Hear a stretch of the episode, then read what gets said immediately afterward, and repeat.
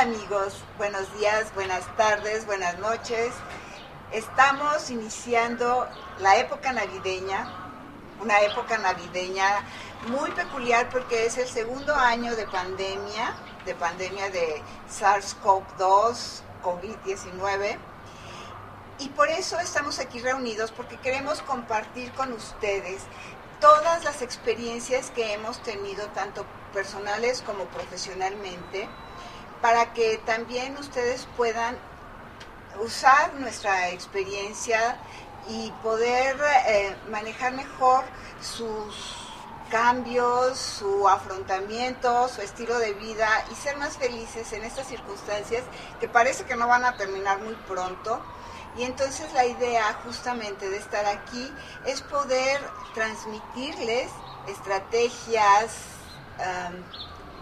nutricionales, emocionales y todo aquello que les pueda servir para tener una mejor calidad de vida en estos tiempos y además para que lo puedan extender más allá del momento en el que termine la pandemia.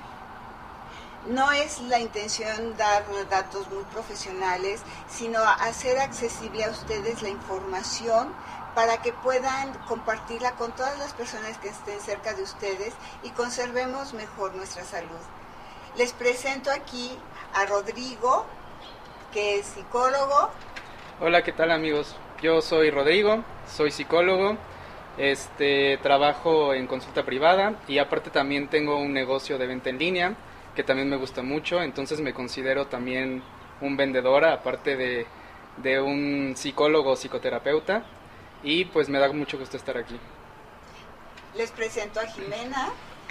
Hola a todos, mi nombre es Jimena, yo soy nutrióloga, tengo una especialización en diabetes, mi, sí, soy experta en pacientes con diabetes y actualmente me dedico a dar consulta privada. Además de ser nutrióloga, que creo que me gusta mucho cocinar, creo que ese es un plus para mi carrera porque creo que ayudo mucho a mis pacientes, no solo dándoles un plan seco, sino que los ayudo con muchas recetas que yo cocino y después les doy y creo que eso también me gusta mucho. Gracias Jimena. Y les presento a Leo. Hola, soy Leonardo, eh, soy fotógrafo, eh, estoy, estoy en este proyecto grabando lo que están viendo. Eh, y, compartiendo ideas. Compartiendo ideas. Y pues estoy aquí, la verdad es el, tema me llama mucho la atención, el proyecto me llama mucho la atención y creo que sí me hace algo muy interesante hablar de todo lo que está pasando actualmente mentalmente, físicamente, en todo el tema de la pandemia y es algo que muy pocas veces se aborda, entonces me agrada la idea de poder colaborar con ustedes. Gracias, Leo. Bueno, pues yo soy Nora Liceaga, soy psicoterapeuta, he sido investigadora y muchas otras cosas más. Tengo mucha curiosidad por aprender y eso me hace vincularme con muchas áreas de conocimiento.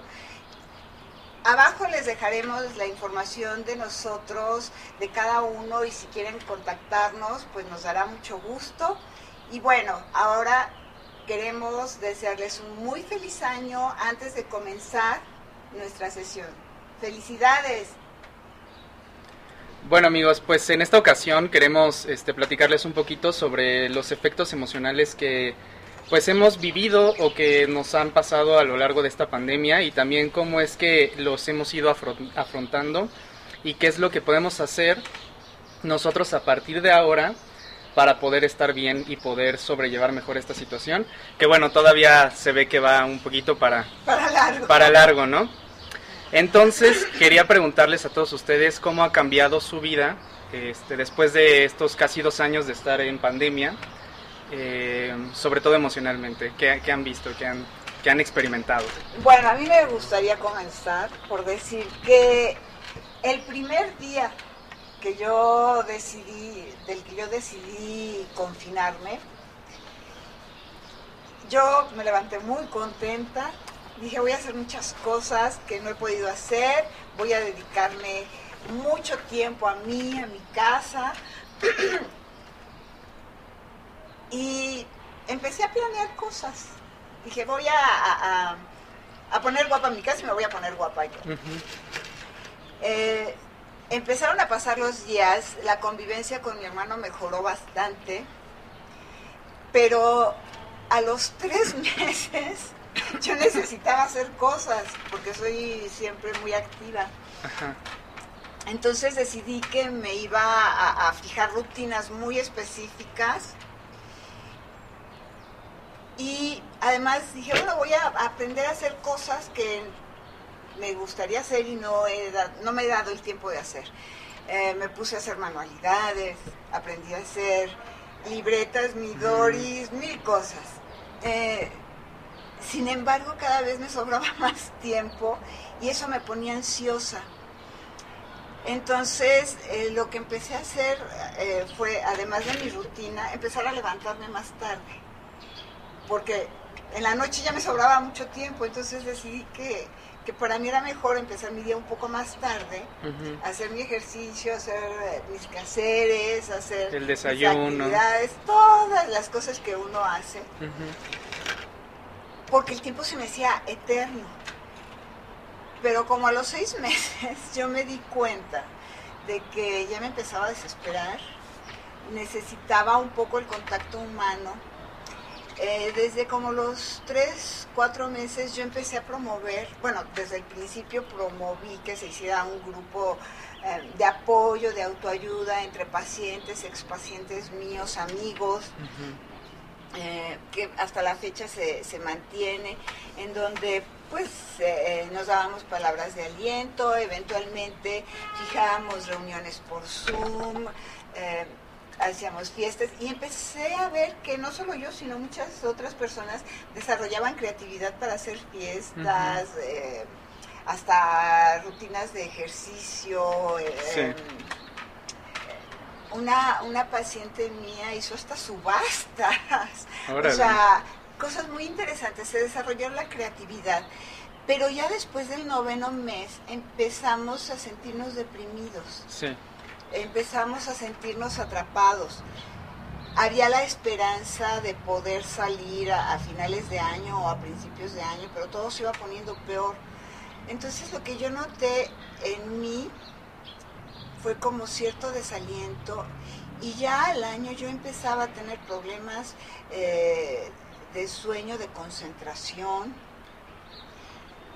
Y creo que eso ha sido fundamentalmente lo que, lo que me ha afectado más, pero también eh, como buena investigadora traté de encontrar explicaciones a las cosas de las cuales ya les hablaremos después me gustaría que, compartamos un poco esas experiencias, pero sí ha sido muy interesante el proyecto, el proyecto, el proceso.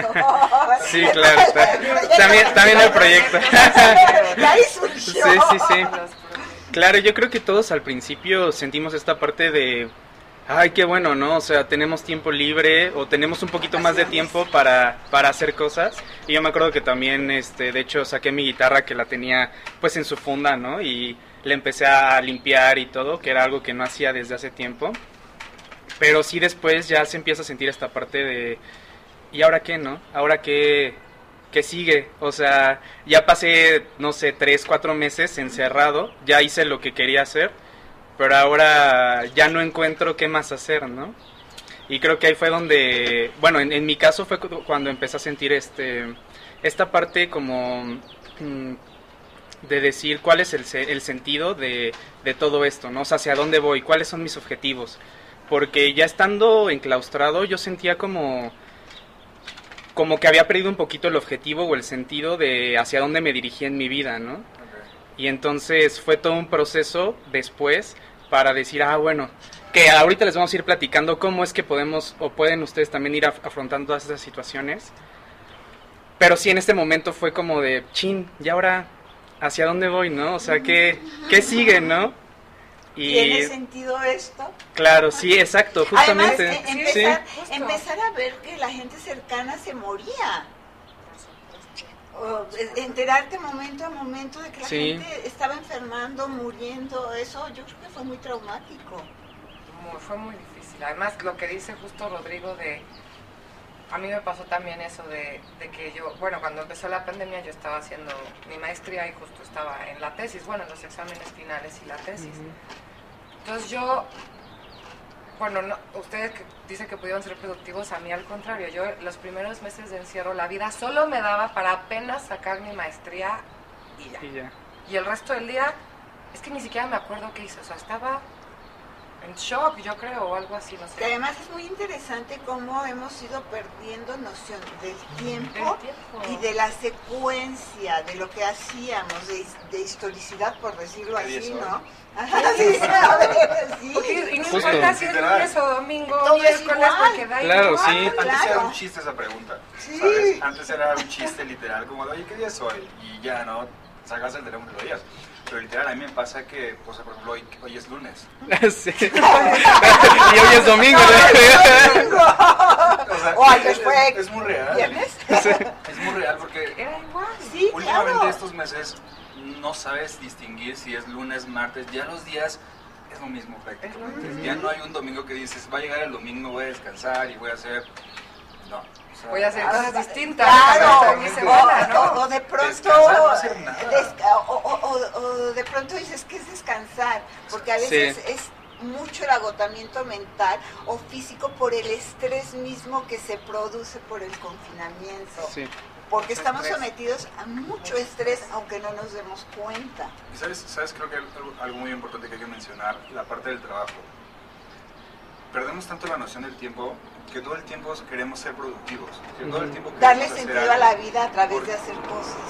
Pero creo que específicamente al trabajo, como es tal vez la maestría, tal vez tus proyectos, tal vez igual Los pacientes. pacientes, yo con mis fotografías, o sea, de repente es como de quieres más y estar haciendo más y estar haciendo más y el hecho de estar en tu casa como que te obliga a hacer más. Sí, no, Sí, no estoy haciendo obligado, suficiente, ¿no? claro. Sí. Estoy aquí en mi casa echado, ¿no? Debería Claro. estar produciendo. Exacto. Claro, claro. Y es que fíjate Pero que está, podía, está interesante porque en realidad sí estás haciendo cosas dentro de tu casa, estás trabajando, estás este, moviéndote y todo, pero la sensación es de no estoy haciendo nada, Exacto. no soy productivo. Y es precisamente porque estamos acostumbrados a que la casa es el recinto de descanso. Entonces, Sí. si estoy en mi casa, tenemos programado que estamos descansando, que no estamos haciendo Sí, nada. porque estás Entonces, en tu casa. claro, entonces hagamos lo que hagamos, nunca es suficiente porque estamos programados para eso. Porque Ujú. todos trabajábamos fuera de nuestra casa. Exacto. Entonces trabajas fuera y regreso a mi casa a descansar. Exacto. ¿No? Sí, Entonces si estoy en mi casa, sí. Estoy descansando. sí. Claro. También esta parte, por ejemplo, de este, ¿por qué me siento tan estresado, tan ansioso si estoy adentro de mi casa donde se supone que es un lugar seguro, ¿no? Donde estoy bien, estoy cómodo, tengo comida, tengo mi cama, ¿no? Pero estoy estresado y estoy ansioso, ¿no? Y, O, o- o en el caso de otras personas que han perdido su trabajo o que les eh, redujeron los tiempos de trabajo y por lo Los tanto los salarios. Sí, entonces, además de todo esto que estamos hablando, la angustia de ya no tengo los ingresos Claro. suficientes, que voy a hacer con mi familia, o los niños ya no están yendo a la escuela, ¿qué hago con ellos? Porque no sabemos qué hacer con los niños. Sí, ¿Cómo, ¿Cómo los entretenemos? Porque además no pueden salir a jugar. Pero sí debe haber estado difícil Sí, para los sí. padres. Claro. Haber sido muy complicado. Claro, o esta parte de, eh, este, bueno, pues vamos a tratar de hacer una vida normal y vamos a hacer clases virtuales, pero ni todas las personas tenían acceso a computadoras, a internet, ni los profesores estaban preparados para poder llevar a cabo este tipo Esa de transición, dinámicas. ¿no? sí. Tan Sí. grande. Entonces eh, fue un periodo muy caótico que yo creo, no sé si ustedes están de acuerdo, que tomamos o empezamos a tomar conciencia de esto más o menos a los seis meses. sí, Los primeros meses eran, no, pues todo va a pasar rápido. sí. Ah, bueno, eso Sí. Nadie, o sea, todos dijimos ya en dos meses. En, sí, en dos Sí, meses ya se quita todo. normal. Lo que se predicaba. Pues sí, dos no, meses, todos en dos dijimos meses, ya. no, no, llevamos dos años. Sí. Ya van dos años y quién sabe Sí. cuánto Y acaba de salir la nueva La. Omicron, que hablaremos de ella un poquito en, a- a- a- Más a- adelante. más adelante en, en esta reunión. Pero Sí, y es que yo creo que fueron pues golpe tras golpe tras golpe que en realidad no sabías de dónde venía, ¿no? Ya hasta después, Sí. Ya es cuando te das cuenta y dices, órale, pues sí estuvo bastante, ha estado bastante fuerte. O esta parte súper fuerte, de, de darnos cuenta o de tomar conciencia real de en cualquier momento me puedo morir. Claro. No sé sí. si me voy a enfermar. O sea, no vale. Como nadie sí, que quiera se sí, puede morir. Claro. Mañana. Este, sí, no sé cuándo y no sé de qué depende, porque gente que se estuvo cuidando a veces se eh, contagiaba quién sabe cómo, porque no se sabía de la enfermedad. Ahorita ya tenemos más conocimiento y sabemos cuáles medidas eh, eh, pre- preventivas sí funcionan y cuáles no. Pero de pronto veíamos casos en donde la gente se estaba cuidando y se enfermaba. O decían, este, eh, las personas ancianas van a morir y, y a ellas no hay que atenderlas. Y de pronto personas ancianas de más de 90 años libraban la enfermedad y jóvenes de 30 morían. Es, muy curioso como lo mencionas, porque creo que también hay que ver el otro lado de la moneda. O sea, sí la gente que, que se iba, desafortunadamente, eh, y hay muchos casos, pero no, no sé si les llegó a pasar en algún momento. Yo en ocasiones tuve- tenía que salir por mi trabajo justamente por restaurantes o por cosillas así, y, y llegaba a veces a ver a mi familia, entonces te generaba una incertidumbre como de, los enfermaré. exactamente, ¿sabes? Y es... Y esa parte culpa. como de, no, es, es horrible, o sea, esa parte de sentirte culpable porque a lo mejor alguien se contagió. Claro, porque saliste, ¿no? A la Claro, calle. sí. y además la disyuntiva de si no salgo, no trabajo y no traigo dinero, ¿y Sí. qué va a ser de mi familia? ¿Qué va a ser de mí? No, y, y- Y, y- pero- ay, perdóname.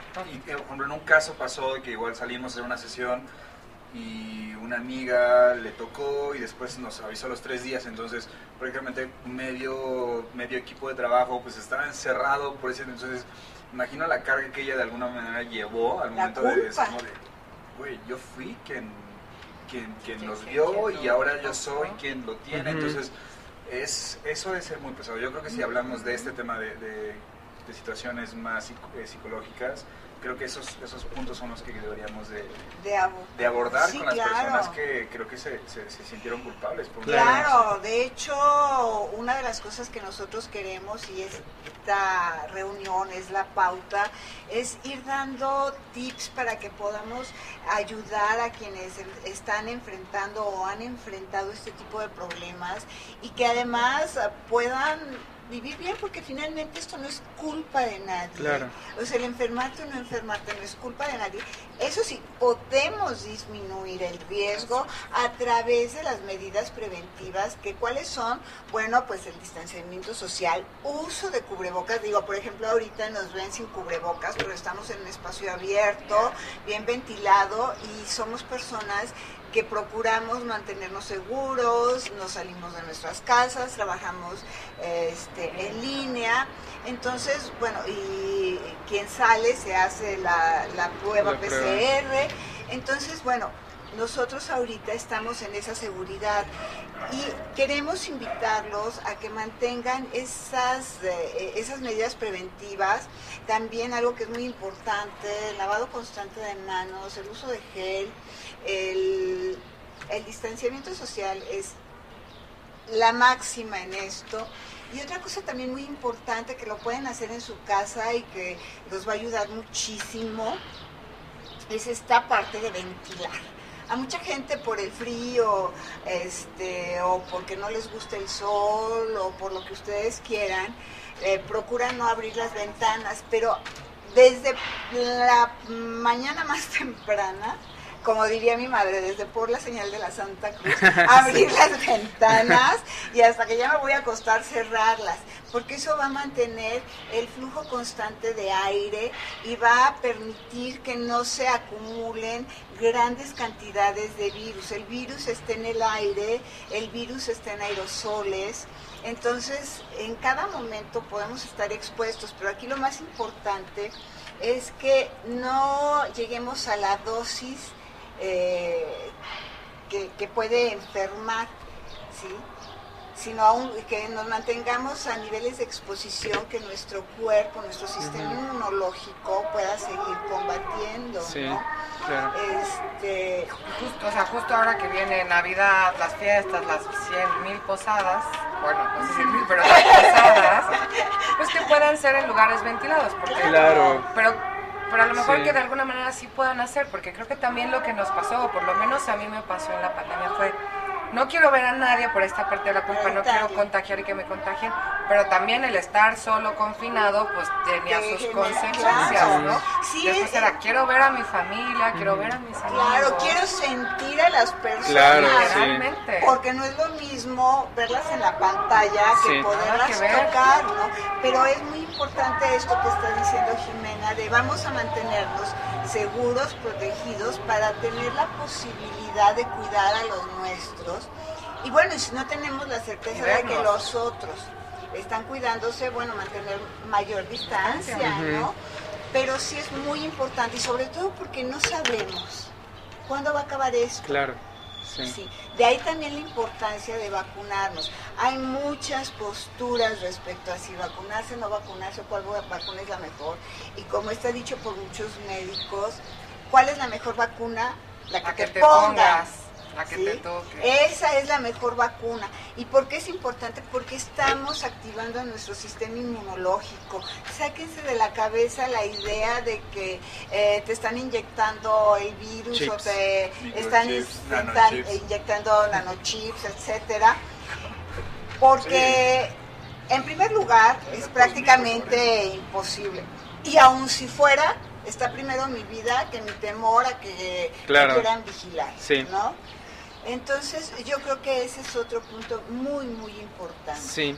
Regresando a esta parte de lo que estábamos comentando de, o sea, cómo estábamos viviendo la pandemia y cómo llegaban los golpes que no sabíamos de dónde venían.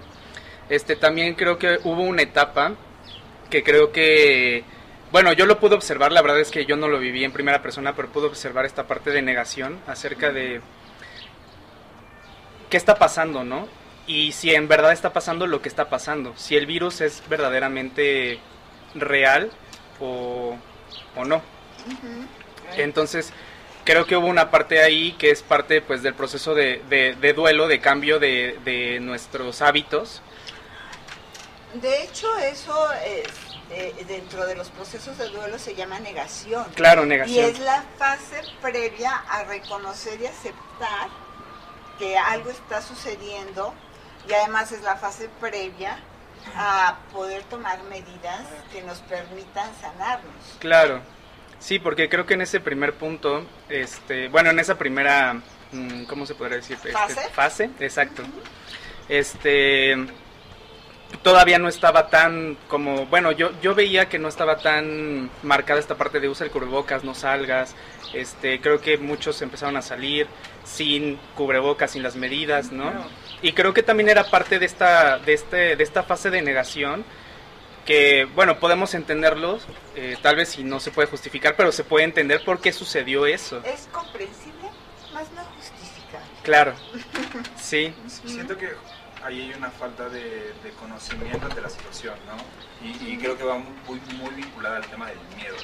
Creo que más allá a veces de la negación, digo, mucha gente, yo también me topé diciendo, no, no existe, la vacuna es una falsa, bla, bla, bla. Pero creo que yo al menos lo, percibo de una negación transformada o cubierta de, miedo. O sea, creo que más, más esta parte de...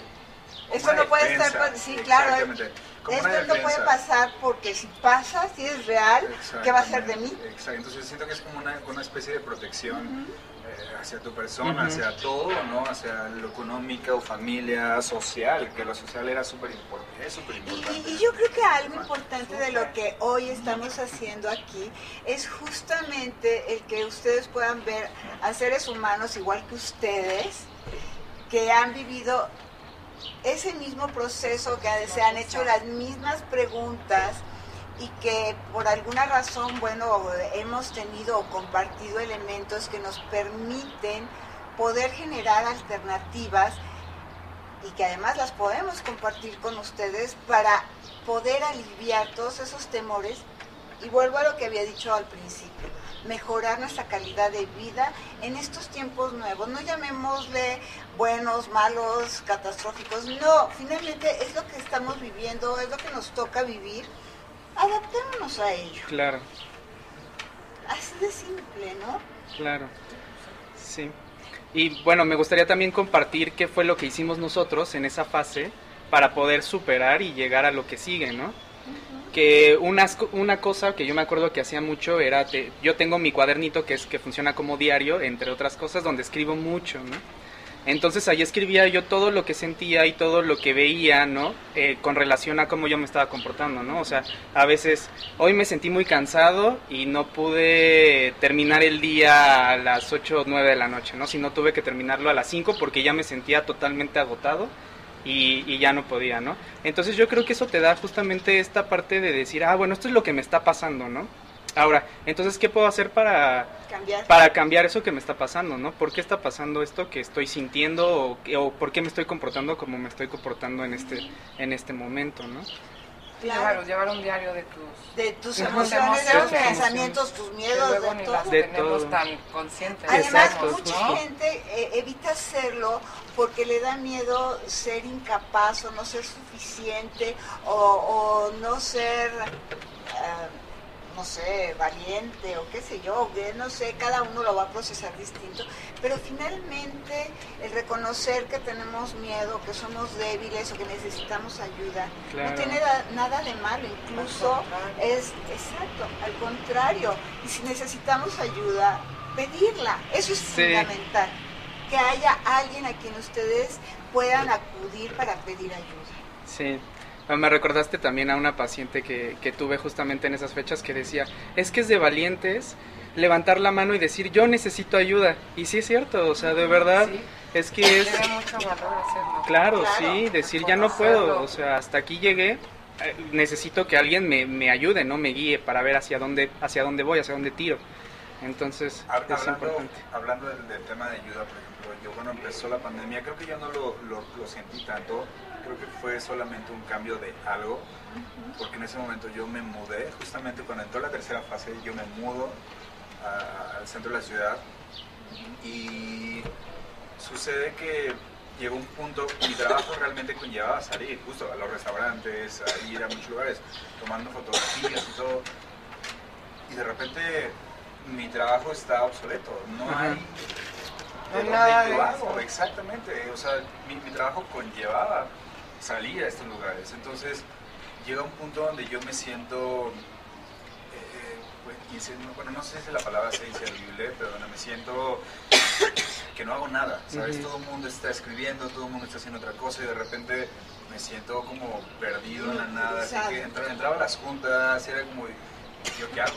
¿sabes? Entonces ese sentimiento como de, es que me van a despedir porque ya no estoy haciendo nada, entonces mi mi, puesto, pues no, no hay nada que hacer aquí. Entonces, relacionando un poco lo que platicábamos anteriormente de esta parte de sentirte culpable y estar trabajando todo el tiempo, era encontrar una alternativa a hacer algo que, que conlleva, ¿no? Entonces, te involucras demasiado, empiezas a trabajar más, trabajas más horas, te desgastas más. te desgastas más, entras a hacer otras cosas que ni siquiera tienen que ver contigo, entonces no solo es un desgaste físico, sino un, desgaste mental, emocional, de todos los sentidos. Entonces, esta parte de, sentirte inservible es, es muy feo. Claro, esto me recuerda algo que me decía un paciente mío, médico, que decía un médico joven, que me decía, es que yo no me había dado cuenta de la importancia de la salud mental y emocional hasta que viví la pandemia. ¿sí? Porque muchas personas dan por hecho que todo es importante, menos las emociones, ¿no? Y sin embargo es el pilar porque nosotros hacemos contacto con nuestro entorno, con nuestro mundo, a través de las emociones, a través de los pensamientos. Entonces, si se rompe ese sutil equilibrio, se distorsiona todo lo que hay en nuestro entorno. Por eso es tan importante el darnos tiempo para hacer ejercicio físico. No necesitamos ir a un gimnasio. En nuestra casa podemos hacer ejercicio físico. Hay muchos videos, ahora surgieron muchos, este, para poder hacer rutinas sanas de ejercicio. Eh, también el poder escribir, e-, expresar nuestras emociones, porque a veces podemos pensar, bueno, si se lo digo a mi esposo, a mi mamá, con quien convivo, nada más la voy a preocupar, lo voy a preocupar, pero podemos escribir y eventualmente con algún amigo o si tiene terapeuta, acudir a esa persona y trabajar esas emociones, ¿no? Eh, de hecho, me gustaría, nos gustaría que sepan que después de este video vamos a dejarles eh, unos eh, elementos, unas eh, cápsulas en donde ustedes puedan ver todos los tips en orden y bien descritos para que no olviden qué podemos hacer para estar mejor. Claro, sí. Por cierto, eh, tú nos podrías dar muy buenos tips para a través de cocinar y comer rico, este, podamos Ahora, mantenernos sanos, ¿no? Pues sí, espero que sí. Algo que pasó, que, que a mí me pasó con varios pacientes ya en la pandemia, es que, o sea, algo tal vez positivo que trajo el encierro fue que pacientes míos que nunca comían en su casa y no podían cocinar, ahora pueden cocinar. Hay unos que pueden y no quieren, y hay unos que pueden y sí quieren. y hay unos que quieren y no pueden. Exactamente, también, o sea, hay de todo.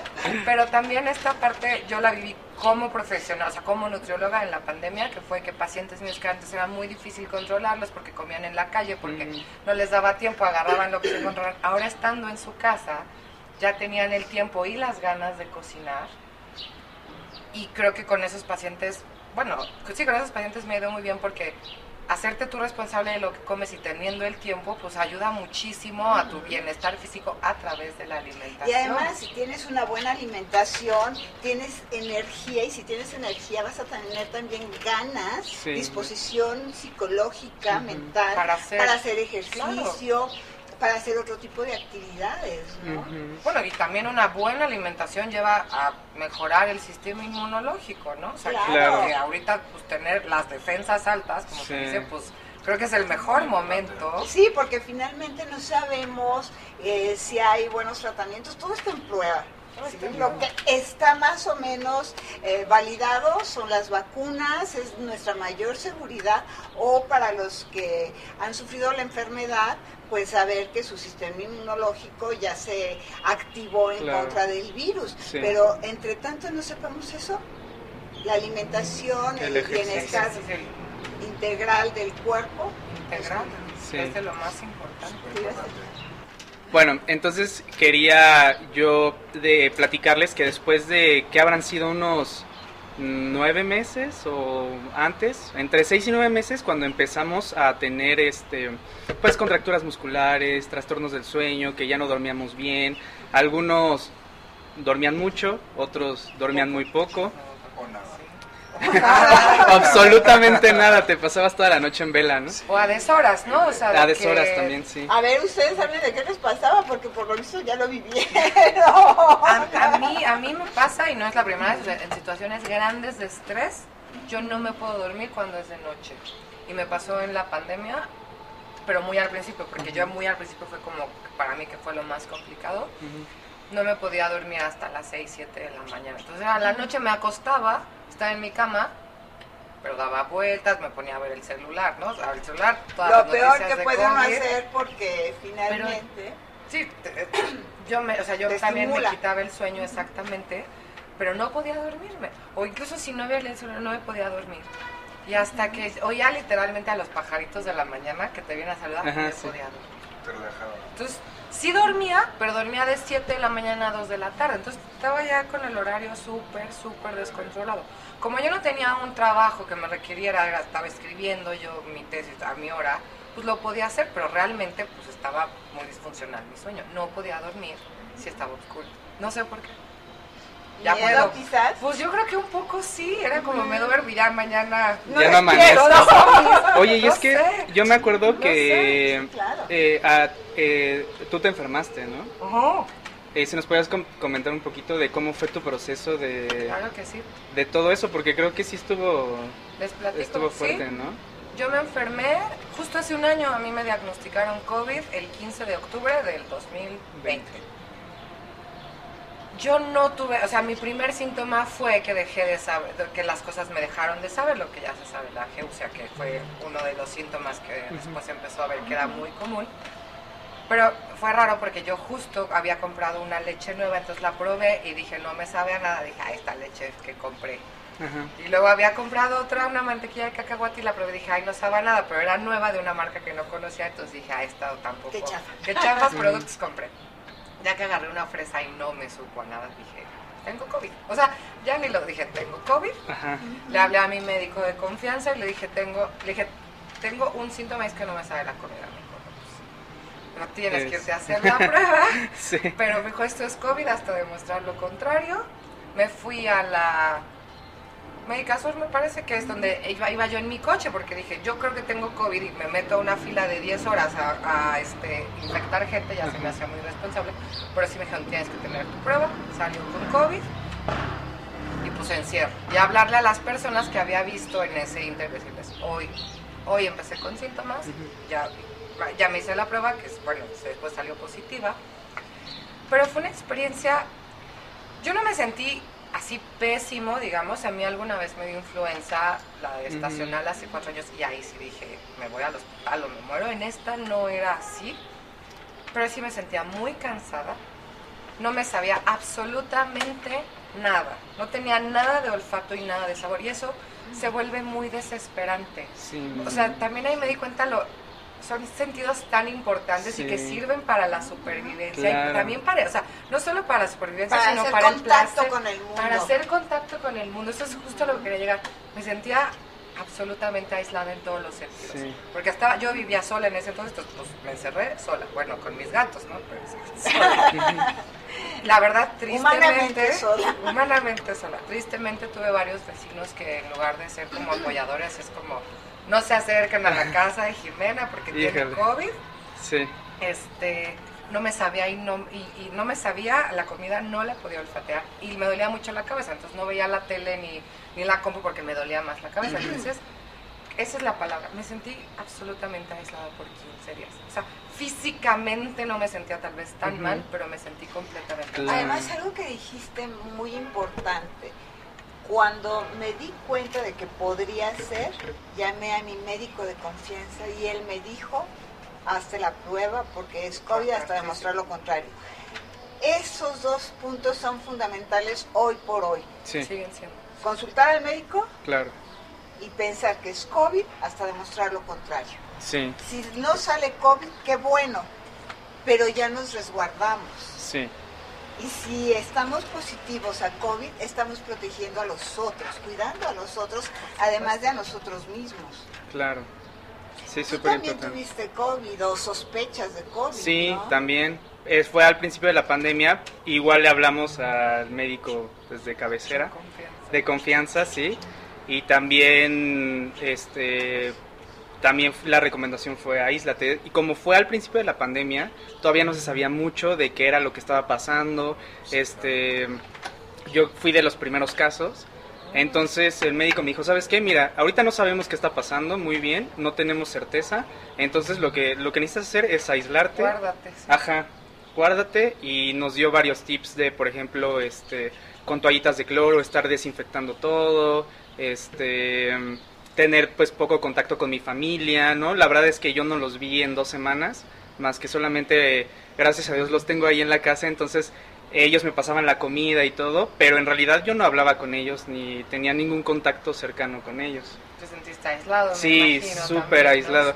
De hecho, justamente también ahí fue cuando em- empecé a pensar en las personas, eh, por ejemplo, que viven en la prisión, no cómo es que se vive toda esta parte de estar confinado mucho tiempo, ¿no? Y tener que hacer tu vida en un espacio restringido. Reducido, Yo, sí. a raíz de esta pandemia y de las restricciones, me dije a mí misma, no voy a volver a ir a un zoológico, porque sentí una empatía tremenda con los animales encerrados que de vivir en, en la selva o en la tundra o lo que sea, eh, a- acaban haciendo su vida en espacios de 6x6 o de 4x4. ujú. Es, es terrible, ¿no? Yo creo que eso nos llevó también a, a tomar una conciencia distinta de nuestra de nuestro rol en el mundo. Inclusive, no sé si vieron los videos de los animalitos que una vez eh, confinado el ser humano, ellos salieron a ocupar el mundo. Entonces, Que ¿qué es un mundo hecho? también, ¿no? Claro, claro, es un Pero mundo. nosotros nos lo apropiamos. Sí, sí, sí. Algo, es- o sea, yo no lo viví tanto en confinamiento. No estoy seguro si me dio COVID, la verdad. Yo creo que sí, pero nunca tuve algún síntoma más que un pequeño dolor de garganta y, y no lo llevé a tanto. pero me pasó que viví solo tres meses, pero solo tres meses, así literal, que estuve Aislado. Aisla- o sea, más que aislado, sí de repente veía o salía muy rara vez, pero sucedía de que con quien vivía se fue de viaje a vivir a otro lado por un proyecto. Y me quedé solo tres meses, entonces estaba yo solo en el departamento, o sea... Ahora sí que es solo y tu alma. Sí, o sea, trabajaba, me iba a la sala, me iba al balcón, al estudio, o sea, nada más hacía esto, estaba así, y era horrible, o sea, me imagino 15 días más intensivos donde no puedes salir de un cuarto, es horrible, o sea, Sí. pero tres meses y, o sea, literal, yo creo que vi a 10 personas en esos tres meses, es demasiado. Pues sí, yo de hecho también tengo la casi certeza de que tuve COVID porque a mí me dio a mediados de febrero del 2020. Ah, el diagnóstico cuando le hablé a mi médico fue de esto es influenza. Eh, esto fue antes de que se detectara el primer caso en México. Que además esto es muy importante, o sea, antes de que se detectara el primer caso en México, parece que ya había, ya habíamos personas contagiadas. Y ahorita con Omicron, Lo mismo, ¿no? este, ya se detectó el primer Ya caso, pero, Sí. pero probablemente, yo creo que casi seguramente hay más casos. Entonces, esto hace muy importante el seguir manteniendo todas las medidas de, de cuidado y de Prevención. prevención al máximo. Porque, bueno, a mí yo quedé diagnosticada como posible influenza, ¿no? Pero conforme fue pasando el tiempo, me he dado cuenta, pues yo tuve este, falta de, olfato, sabor, eh, dolor de cabeza, este, problemas gastrointestinales, o sea, todos los síntomas y además una sensación de bruma mental, no sé si la tuvieron. Totalmente. Sí. Pero una, una sensación de bruma mental que yo decía, ¿por qué si ahorita tengo tanto tiempo no me puedo concentrar para leer? Porque no puedo pensar. No puedo No pensar. puedo pensar, Es sí. esa sensación de No no puedo puedo pensar. pensar. Es horrible. Y es una sensación de la que casi no se habla. Sí. Pero además no puedo pensar de, o sea, no- bueno, a mí me pasó, no solo en la parte académica o digamos profesional, Mm. es como no... Sí. No, no, no puedo puedo- conectar. Ajá, sí, sí. exacto. Sí, ¿Cómo que- me siento? No sé, no pienso, o sea... Sí. Sí, a mí me No gusta leer pensar. muchísimo. Ajá. Y Ándale. yo agarraba un libro, leía un párrafo Qué y difícil, dije. no lo agarré. Ajá, no lo entendí. O sea, entonces lo tenía No, que y, releer. y lo releí y Sí, no la agarraba. No lo agarraba, sí, es que no es estoy, estoy entendiendo lo que están leyendo por diciendo. leer sin. Veías las palabras, pero, Pero no agarraba no, la no, idea, Sí, ¿no? Sí. Que Sí. es muy desesperante. Es Fíjate, desesperante, es muy fíjate qué desesperante. interesante, porque es algo de lo que casi no se habla y curiosamente los tres lo vivimos así. Sí.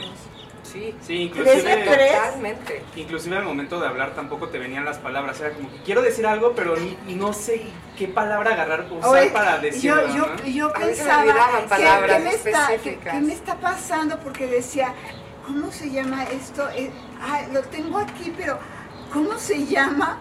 Y es desesperante. A mí me pasaba que me trababa. Y, era Sí. como de, eh, y, y era como de, y de repente reaccionaba y decía como de, me estoy trabando, ¿por qué? O sea, ¿por Sí. qué está pasando esto? Y te enojas contigo. Una Sí, sensación de no tener un buen contacto Exacto, contigo. o sea, decía una palabra muy simple, era como de, da, da, da, y era como de, y hasta que lo decía, y era como de, ¿qué me está pasando? Sí. Y digo, las personas hasta amigas así se burlaban y yo, digo, digo, lo tomaba de la mejor manera, pero en mí sí era como preocupante, como de, ¿por qué me estoy trabando en una palabra Sí. tan simple? Que nunca me había pasado. Claro, y, y si en general tengo una mente rápida, Claro. porque ahorita me cuesta tanto trabajo pensar. ¿no? Bueno, no sé eh, qué piensen ustedes, pero ahora con la nueva variante Omicron, que, sea, eh, que hasta donde vamos lo que se ha visto es que si bien es mucho más contagiosa, pero hasta ahora no ha sido tan letal, sí es importante que estemos súper alerta, que nos vacunemos, porque en la medida en que no haya suficiente gente vacunada o eh, este, con resistencia a, a este virus, pues va a haber más probabilidad de que muten Sí. y entonces pues más tiempo vamos a tardar en liberar. Exacto. Más va a tardar. allá, pero Sí, sí, claro. entonces es muy importante, los invitamos a todos a que se vacunen, a Claro, que se sí. cuiden y, y bueno, que, que aceptemos que nos ha tocado un tiempo extraño, por decirlo de la mejor manera, pero que finalmente tenemos la capacidad de adaptarnos y que no olvidemos cuidar a todos los que están a nuestro alrededor, porque cuidándonos nosotros, cuidamos a los demás y cuidando a los demás, cuidamos a todos los seres humanos y a nuestro planeta y cuidamos la vida en sí misma, ¿no? Sí. Bueno, hablando de todo esto, me, perdón, me acordé de esta parte que decía Nora de la importancia de la salud emocional. Al final de cuentas, todo lo, lo, lo conductual. Este. Y pues como Eh, O sea, yo creo que a partir de todo lo que hemos estado hablando, creo que es importante mencionar que la verdad es que ha sido una situación sumamente difícil y sumamente aversiva, ¿no? Entonces, Desde el hecho de estar confinados, Sí. de reducir nuestro espacio vital. entonces esta parte de ser flexibles con nosotros mismos para decir, bueno, o sea, ahorita me siento mal, pero hay una causa, ¿no? Una causa Claro. externa que Claro. está que está que estás este, causando que me sienta así, ¿no? Entonces no puedo ser tampoco tan duro conmigo mismo Claro. por lo que está sucediendo ahorita en el mundo, ¿no? Claro, y ver de dónde viene y si ha, ha pasado antes y si ha pasado antes, qué se puede hacer. ¿Tú quieres decirnos algo, Jimena? Sí, Tengo, te sí, no, no, no, no, no, es una pregunta para los psicólogos, pero también contándoles de, de- de lo que hemos hablado, de cómo nos hemos sentido.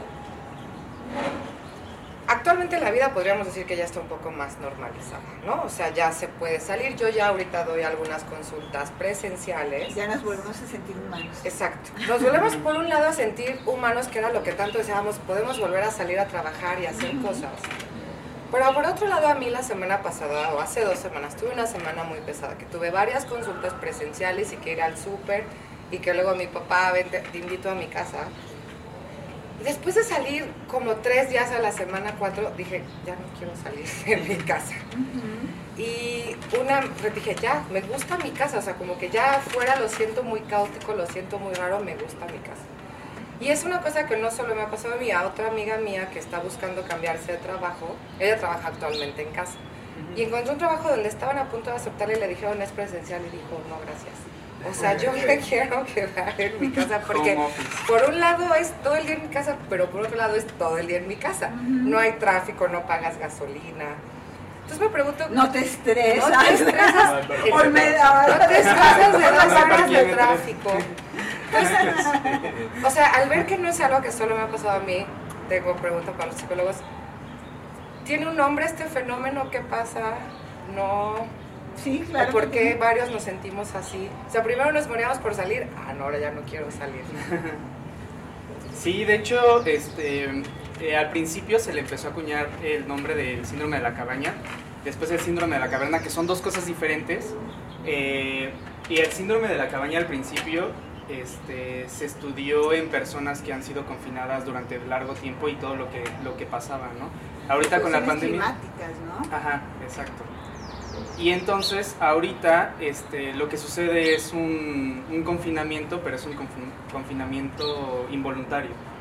¿no? Eh, Bueno, no propiamente involuntario, más bien impuesto por las circunstancias. Sí, exacto, impuesto, entonces te tienes que confinar porque... Pues O te tienes, confinas o te mueres. te tienes que confinar, ¿no? Ahora sí que tienes que confinarte. Y entonces lo que sucede es que empezamos a sentir esta parte de, o esta sensación de falta de libertad y, y- de falta de, de elección, ¿no? De, de poder tomar ciertas elecciones en nuestra vida como antes estábamos acostumbrados, ¿no? O sea, yo, yo puedo salir, puedo ir a comprar cualquier cosa, puedo ir al súper, puedo ir al cine y entonces viene la pandemia y te dicen, no puedes, no puedes salir, no puedes salir al cine, no puedes ver a Nos tus quitan amigos. la libertad y el poder de decisión. Claro, nos quitan todo eso y entonces eso deviene en pues muchos muchos síntomas, ¿no? O muchos trastornos. Por ejemplo, este, muchas personas sufrieron mucha ansiedad, depresión, este, ataques de pánico también. Y entonces todo viene a raíz Depresión profunda. pero claro, sí, profunda. Sí, no solamente el me siento triste, ¿no? Sino una depresión fuerte. La paralización emocional. Claro, y yo creo que muchos de nosotros vivimos esta parte, ¿no? De sensación de... No tengo libertad, ¿no? No sé... Frustración, Sí, impotencia. Pero además creo que, bueno, no sé, o por lo menos yo sí soy bien. O sea, un viernes normal que me dicen, ¿puedes ir al cine? No quiero ir. Ah, ¿no puedes ir al cine? Ah, pues ahora sí ir al cine, ¿no? O sea, que somos también como... Me dices que no puedo, entonces es cuando... sí es cuando más No solo eso, es la sensación de, de, De que no puedes elegir. de que no puedes elegir. Es esta Eso no nos parte de soy humano, puedo elegir, puedo decidir. Bueno, es más, ni siquiera humanos. Ustedes vean a sus mascotas y ellos eligen, eligen cuándo comer, cuándo Claro. no comer, eh, cuándo quieren salir, cuándo no quieren salir, ¿no? Sí. Entonces nos quitaron eso que es eh, uno de los instintos más básicos vitales. Sí. Y entonces, bueno, empezamos a, a- a sufrir este, este síndrome causado por, pues, por el medio ambiente, a final de cuentas, de lo que estaba sucediendo. Entonces, a mí me gustaría compartirles pues todo lo que nosotros empezamos a proponer para poder sobrellevar esta situación y hacerle frente, ¿no? Como por ejemplo, tener rutinas específicas, ¿no? Este, me levanto, hago tal cosa, después Tiendo trabajo, tiendo mi cama. Porque si no me bueno, les regreso. vamos a porque si recomendar- no me regreso a mi Claro, cama. es que Claro, además eso le es vamos a, les vamos a recomendar un video de, de un De almirante que es genial y para que vean la importancia de tender la cama. Y, sí, es maravilloso. De de- McRaven. Bueno, sí, creo que sí lo he visto donde de programa, es como de Sí. Se acabó tu hora de dormir. Y- Como, next, Exacto. Lo que sigue. Y, y puedo Claro. lograr el, el siguiente Claro. nivel. Y puedo lograr el otro. Es como sí. ponerle una palomita a la tarea que hiciste. Y aparte es una tarea súper sencilla que te Claro. toma tres minutos hacerla. Pero entonces ya es algo que cumpliste en el Y que día, te estimula. te estimula y Seguir cumpliendo cosas, ¿no? Exacto, Seguir te da ese impulso de decir, bueno, ahora puedo seguir con, lo, con, lo- con las demás tareas Y, del y día. voy aumentando el grado de complejidad y me siento satisfecho conmigo mismo. Sí, Aunque, aunque también fíjate que, por ejemplo, al menos personalmente, a mí el tema de a veces la rutina, el tener la misma tarea diaria, a la misma hora, al mismo, me, me En conflictúa lo que, demasiado. pero en condiciones normales lo puedo entender, porque en condiciones normales implica la libertad. Pero en esta situación, en donde todos los días son iguales, todas las mañanas, todo el tiempo, o sea, mañana, tarde y noche es igual, necesitamos parámetros que nos permitan diferenciar. Porque si no, la mañana se convierte en noche y la tarde se convierte en mañana y entonces sí. no, no podemos elegir. Entonces si nosotros eh, nos ponemos una rutina, a lo mejor la rutina no es todos los días eh, a las 7 de la mañana hago 100 abdominales, no, Sí. sino todos los días hago ejercicio. Un día hago abdominales, otro día hago flexiones, otro día hago este, Sentadillas. etcétera. Eh, Este, esta variación, ¿sí? Pero sí saber que de 7 a 8 voy a hacer ejercicio, de 8 a 9, 9 y media voy a desayunar, dándome el tiempo, consintiéndome. Eh, de 9 y media a 10 me voy a bañar, pero me voy a bañar rico, voy a sentir el agua, voy a aspirar el perfume del jabón, Claro. voy a sentir mi cuerpo, o sea, estar en lo que estamos haciendo. Claro. No, me estoy bañando porque, ay, me falta hacer esto y no, no preparé mi ropa. No, estar en lo que estamos. Eso nos va a ayudar mucho. Esa es una manera de meditar, por ejemplo. Y en estos casos la meditación es muy importante porque nos serena, nos permite estar en el aquí y el ahora. Incluso también, perdón. No, que, que me, me hizo mucho sentido lo que dices, porque Sí. luego nosotros somos muy acelerados, pero la verdad es que nada nos está acelerando más que nosotros mismos, Sí. ¿no? Y no hay, no hay un, no hay un fin a eso. Claro, y muchas veces no sabemos si tenemos hambre o no tenemos hambre, o tenemos antojo, o qué diferencia hay entre hambre y antojo, por ejemplo, o qué diferencia hay entre estoy cansado y tengo flojera, por ejemplo. O si tengo sueño de verdad, eh, ¿no? Exacto, porque muchas veces confundimos el estado eh, básico, vagal, eh, fisiológico, con un deseo mental.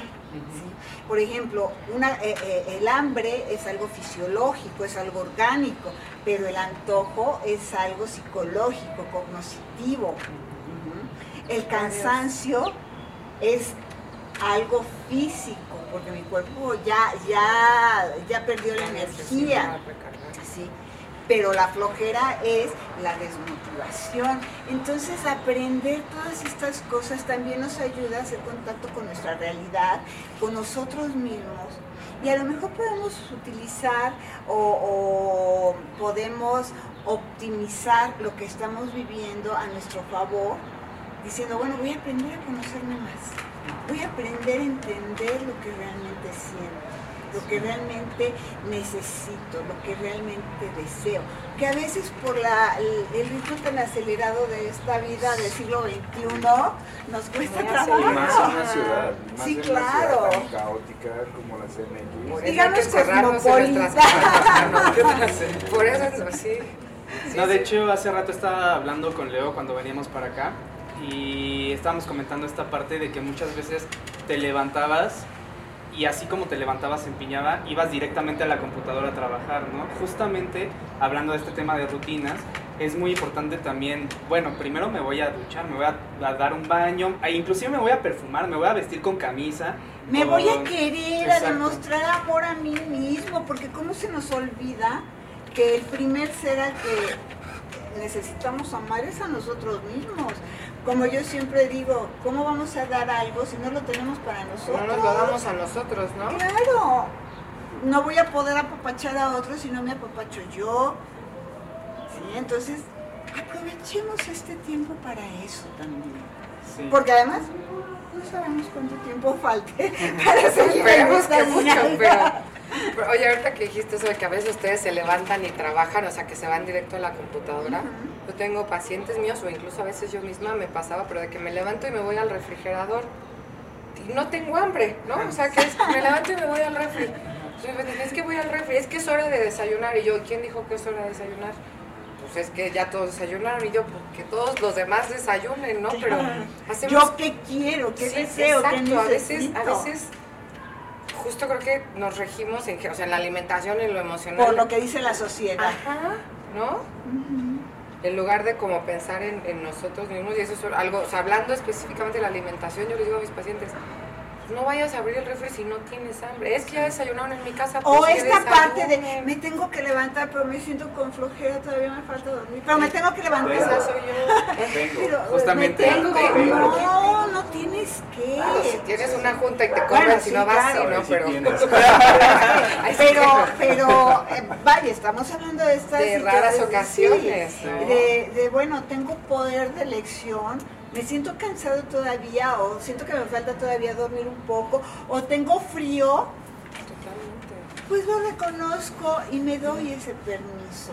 Justamente porque lo valgo. acabas de mencionar algo súper importante que es el poder de elección, que es con lo que empezamos el síndrome de la cabaña, ¿no? Entonces no tenemos elección, por ejemplo, de salir al cine o de ver a los amigos o a los familiares, pero tenemos elección de esas pequeñas cositas, ¿no? Ahora tengo poder de elección de, de decir, bueno, hoy tal vez no desayuno a las 10, pero desayuno a las 11, ¿no? Y eso también te empodera y te da ese... ese esa reafirmación. Exacto, esa sensación de, de, yo tengo el poder de, sobre mi vida. exacto. Es que hay, hay varios, perdón, sí, sí, hay varios factores, ¿no? Que, que, que, implican una presión, no sé si llamarla social, pero va relacionado con todo lo que hemos hablado, ¿no? Al final hay o sea, justamente en, estos tiempos que vivimos, en esos dos años ya que llevamos de pandemia, hay una presión bastante particular hacia, hacia, hacia los humanos respecto al trabajo, respecto a que tienes que ser más productivo, si no te van a correr, como dijiste ahorita, la junta, no tengo que hacer esto. o sea, entonces dejamos a un lado el, el quiero y tenemos que ser más productivos porque tengo que... La competencia. Competitividad es otro tema yo creo que estaría bueno abordarlo. Una competencia descarnada y encarnizada. Sí. Es, o sea, por ejemplo, Rod y yo competimos durante muchos años juntos, ¿no? Hacia, hacia los demás en un equipo, pero ese tema de competencia es, es determinante, es muy oh, ansioso. Entonces, esta parte de que te lleva todo el tiempo a estar produ- produciendo y a veces... Y que nunca es suficiente. Exacto, y te bloqueas, donde dices, ¿dónde? ¿Qué más hago? O sea, ¿qué más está dentro de mí? El saber cocinar, o el saber dar esto, o el tomar una foto, o el dar una terapia. ¿Qué más puedo hacer para, para llevar, para ir más Eh, allá? O, o para sentir que valgo la pena. Eso. Eso es lo más triste a veces. Sí, Porque se nos olvida que, claro, porque se nos olvida que valemos la pena por el simple hecho de existir. Estoy aquí y tengo ese derecho y como tengo el derecho, soy valiosa, soy valioso. Esto también me lleva a hablar de otro concepto relacionado con el síndrome de la cabaña, que es el síndrome de la caverna, que además es un concepto muy bonito, muy interesante, que si bien tiene, digamos una acuñación reciente y que se ha popularizado más ahora en tiempos de pandemia, hace alegoría, hace referencia a los conceptos que manejaba Platón en la República, en sus diálogos, de- este, cuando hacía referencias a Sócrates, en donde habla de que la realidad, en verdad, es la forma en que percibimos las cosas, que en realidad todo es un mundo de sombras hasta que lo percibimos, ¿no? Y antes, ¿cuál era nuestra realidad? Pues todo lo que estaba afuera. Y todo lo que estaba afuera era importante y nos debíamos a eso. Pero cuando nos meten en el confinamiento, entonces de pronto la realidad se restringe, pero nuestra mente sigue funcionando libremente. Entonces, ¿qué hace? Empezar a percibir la realidad, esas sombras, eh, eh, eh, esos imagos, eh, de una manera distinta, pero nos hace conectarnos con nuestro entorno de una manera diferente. Y al conectarnos diferente con el entorno, porque era nuestro punto de referencia para vivir, nos debemos conectar de una manera distinta con nosotros. Porque entonces ya lo que está afuera no puede ser tan importante como lo que está adentro. Pero ¿qué hay adentro si realmente no hacíamos contacto con ello? ¿no? claro, sí. Entonces, claro. Es horrible y- eso de... Ya, basta, Por- suficiente. claro, Sí. porque ya estábamos habituados a nuestro a, a nuestra madriguera, a nuestro cobijo, a nuestra cueva, nuestro mundo ya lo estábamos tamizando a través de esa seguridad, porque además hay que reconocer que el mundo de la red, de las redes sociales, nos seguía que. Claro, nos, seguía, nos sigue manteniendo en comunicación y en contacto. Entonces ya tenemos que exponernos. ¿Qué, qué querías con el eh, No, justo, justo quería hacer el tema de las redes sociales, que creo que ahorita es así un tema enorme. Es el tema. Es el tema. O sea, que hab- hablando de cómo fue mi experiencia en el COVID, yo al principio me metí, así estaba todo el tiempo en Facebook, Twitter y viendo las noticias y que...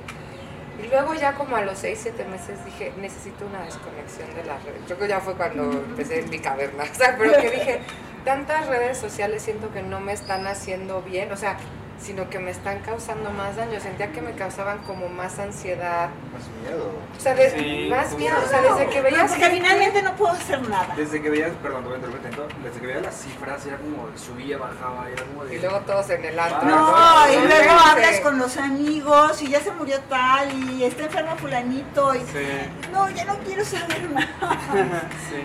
Ya no me diga porque ¿no? sufro. Ujú. Claro. Yo la, la hablaba con mi novia ayer que me dijo, es que ¿qué hubiéramos hecho si nos confinan sin internet? Y le dije, bueno, si no existiera internet, pues no sabríamos que nos falta, ¿no? Ajá. Si, si tenemos internet y te confinan sin internet, yo Bueno, creo que todos nos eh, morimos, claro, pero pero sin darnos cuenta. nadie se entera. Pero también es, nos confinamos con un mundo afuera que también dices, bueno, es real o, o qué, ¿no? Sí. Y veías que, o sea, justo pasaba esto del miedo que decías, yo estoy aquí encerrado y de repente veo gente que sigue en la fiesta, sigue en el antro. O al revés, o gente que sale en, en internet que dice que es productiva y yo no me siento productivo. O las noticias, ¿no? A mí ya al final Yo cualquier dejé de ver noticias. Yo, yo, yo dejé de ver noticias Yo también, y era, muy curioso por salud mental.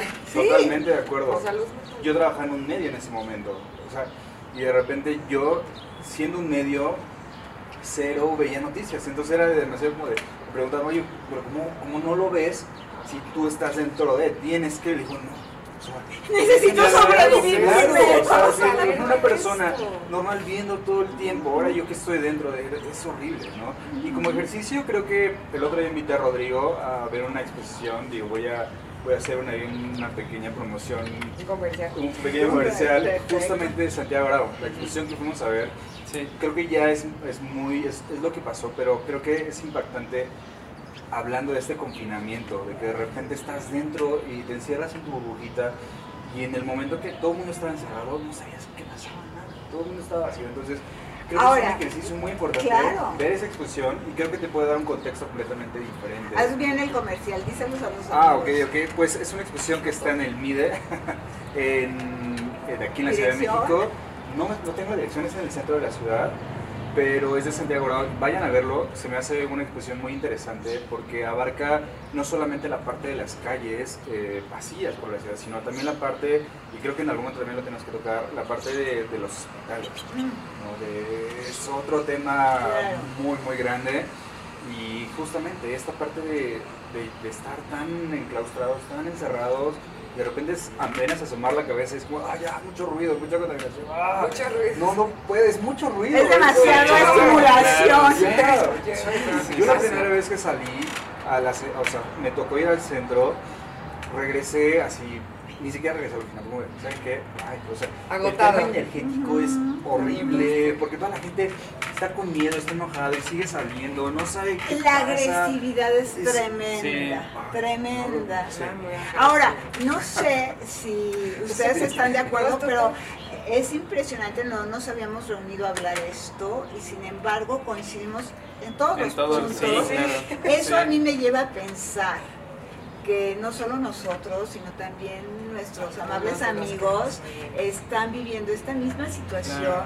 Y entonces, ¿qué les parece si ahorita aprovechamos para hacerles la invitación de que nos acompañen en otras eh, reuniones como esta? Los invitamos a compartir queso pan y vino, Claro. este, a compartir estos momentos y que además si les interesa nos contacten y pronto hacer una cápsula para hablar de los temas médicos y por lo pronto les dejamos una lista de puntos como por ejemplo el usar cubrebocas, fundamental, de preferencia de tres o cuatro capas.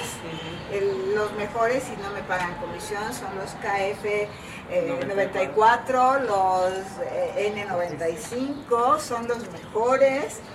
Eh, usar, si es posible, purificadores EPA, el lavado constante de manos, distancia social, el estar en Ventila- espacios ventilados, abiertos, ventilados, el mantener sus habitaciones ventiladas, el mantener la higiene personal, algo que es muy importante y que no debemos olvidar nunca, si vamos a estornudar o vamos a toser de etiqueta, esto es en la parte interna del codo. Claro. Porque ahí se quedan los... Ah, pero después no vayan a darle un abrazo a alguien, ¿no? Porque Esto me chamarra. Exacto. ¿no? Y vacunarnos, por favor. Las vacunas son seguras, creo que Son seguras. todas son seguras.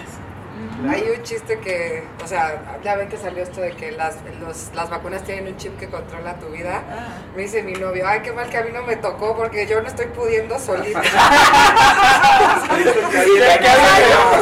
que la mía sí la tenga, porque yo no estoy pudiendo. Que me ayude. Muy bueno.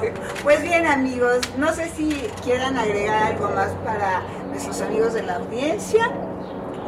Pues yo creo que igual la invitación a que si alguien quiere hablar sobre, sobre estos temas, eh, nutriólogos, psicólogos, fotógrafos, el tema que sea, creo que sería muy interesante escucharlos y, y saber qué piensan al respecto, cómo lo vivieron, creo que eso es demasiado importante, escucharlo para que, hombre, para coincidimos los Que cuatro vean en que todo. no están solos, Y ¿no? que Estamos seguramente somos muchos más los que coincidimos en todo eso. Claro. Sí, y a pesar de que digan como que la pandemia ya está disminuyendo, estamos en semana febrero, sí, pero hay mucho detrás. Exacto. Hay mucho detrás que todavía no tenemos que cerrarnos o decir ya, X. como todo está. Digo, está bien, pero... Como decía un Está paciente pero no, mío, pero sí. está bien, pero no tan bien. Exacto. Y mal, pero no tan mal. Estamos ahí. Ahí vamos. Y yo creo que también este, invitarlos porque el chiste de este proyecto es crear una comunidad para una comunidad de apoyo donde todos podamos interactuar y donde podamos este, pues dar tips, poder dar consejos, podernos apoyar entre todos, sobre todo en estos tiempos donde hace mucha falta el que cada uno pues pueda poner su granito de, de arena. ¿no? Pues igual lo mismo que, que puedan compartirnos este, sus dudas, sus, sus, ¿cómo se dice? sus Inquietudes. inquietudes.